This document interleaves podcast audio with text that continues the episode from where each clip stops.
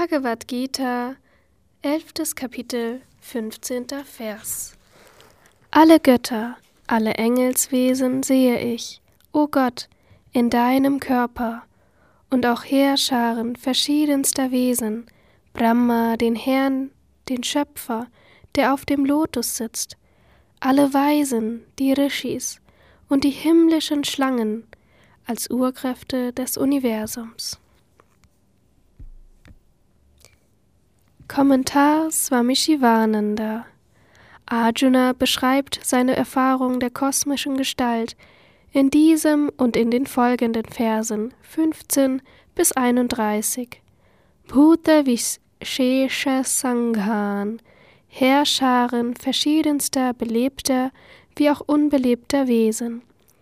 Diese zahlreichen Wesen befinden sich in deiner kosmischen Form wie Haare am menschlichen Körper. Brahma mit den vier Gesichtern, der Herr aller Geschöpfe, sitzt im Zentrum des Erdlotus am Meru, der sozusagen der Thalamus des Erdlotus ist.